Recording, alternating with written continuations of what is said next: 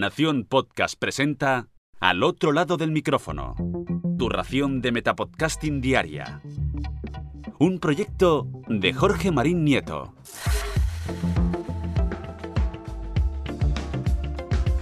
Hola, soy Carmenia y te doy la bienvenida al otro lado del micrófono. Hoy te traigo una referencia podcastera de esas que nos gustan tanto a Jorge y a mí, y un podcast recomendado en inglés, ya que, como sabrás, una de las labores de este podcast es difundir y dar visibilidad al podcasting, tanto nacional como internacional. Cada vez que veo una serie o película en la que se menciona el podcasting, me acuerdo de al otro lado del micrófono. Le hago una foto a la pantalla y se la mando a Jorge, que las va apuntando en una lista que poco a poco va creciendo, para en algún momento traértelas. Como podrás imaginar, me puse muy contenta cuando encontré esta referencia, ya que se acercaba Halloween y estaba pensando qué podcast recomendarte para esta época tan escalofriante. Pues encontré la referencia en el lugar menos pensado, en la serie más buen rollera de la actualidad, la serie Ted Lasso, de Amazon TV.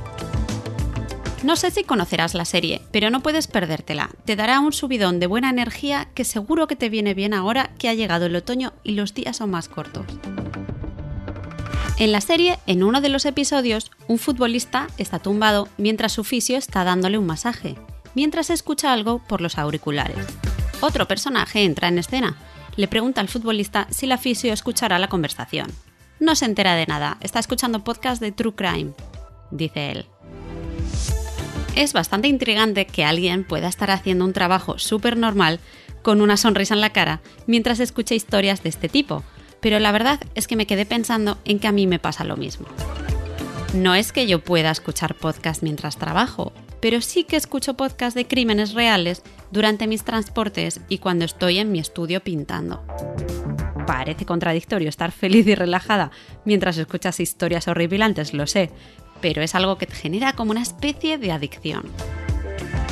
Este mes he estado escuchando varios True Crimes en inglés para recomendarte, y la verdad es que no me decidía entre uno y otro. Al final me ha costado muchísimo elegir cuál traerte hoy, así que por ahora voy a decantarme por Death in Ice Valley. Este es un podcast coproducido por la BBC de Inglaterra y la KRP Noruega nos trae la interesantísima historia de una mujer que apareció muerta en una montaña del Valle del Hielo en Noruega en el año 1970. Su misteriosa muerte, aún sin resolver, se envuelve en enigmas y secretos en lo que parece un complicado caso durante la Guerra Fría. ¿Quién era esta misteriosa mujer? Nadie lo sabe por ahora, ya que utilizó más de ocho identidades falsas, usaba varias pelucas, gafas sin graduar y se movía con frecuencia cambiando de hoteles cada pocos días. Tampoco se sabe qué fue a hacer a Noruega, ni por qué mintió con tanta frecuencia en los diferentes encuentros que tuvo en su estancia. Nadie reconoció su acento, hablaba varios idiomas, pero ninguno parecía su lengua nativa. En una época en la que Noruega no recibía turistas, esta mujer destacaba como alguien exótica, pero difícilmente identificable, Olía a ajo, dicen los testigos. ¿Y por qué viajaba sola? No parecía normal en aquella época, aparentemente. Isdal Woman, el sobrenombre por el que se la conoce, apareció medio calcinada, en una zona remota y boscosa de montaña, con una alta cantidad de barbitúricos en sangre, pero con algunos en la boca que no llegó a tragarse. El misterio continúa. Todos los artículos que llevaba esta mujer aparecieron sin etiquetas todas las cosas que contenía su maleta, como cremas, perfumes, etc., tenían borrados los nombres comerciales y los países de origen. Había objetos raros de llevar en una maleta, como una cuchara con iniciales grabadas, un cuaderno con anotaciones en clave y mapas con misteriosas anotaciones. De las pocas cosas que contenían algo de información era una caja de cerillas de un sex shop de Alemania, ¿Sería pues una prostituta? se preguntan nuestros investigadores. Por las pruebas y el contenido de sus maletas, no parece probable. Su comportamiento en los hoteles era excéntrico, curioso. Cambiaba los muebles de sitio, sacaba muebles al pasillo, volcaba otros, los situaba contra las puertas. siempre escogía habitaciones con vistas a la calle para poder controlarla. ¿Por qué? En uno de los episodios nos enteramos que en esa época Noruega estaba experimentando con misiles dirigidos y nuestra protagonista fue vista varias veces por el lugar de las pruebas, hablando con un militar. ¿Sería una espía? Es la hipótesis más fuerte del podcast, pero si lo era, ¿de qué país? Diferentes ex espías, policías, periodistas y escritores dan diferentes ideas de lo que pudo haber sido. En su día, el Servicio Secreto de Inteligencia Noruega fue rápidamente al lugar de los hechos y dieron carpetazo el asunto. ¿Qué escondía la policía secreta?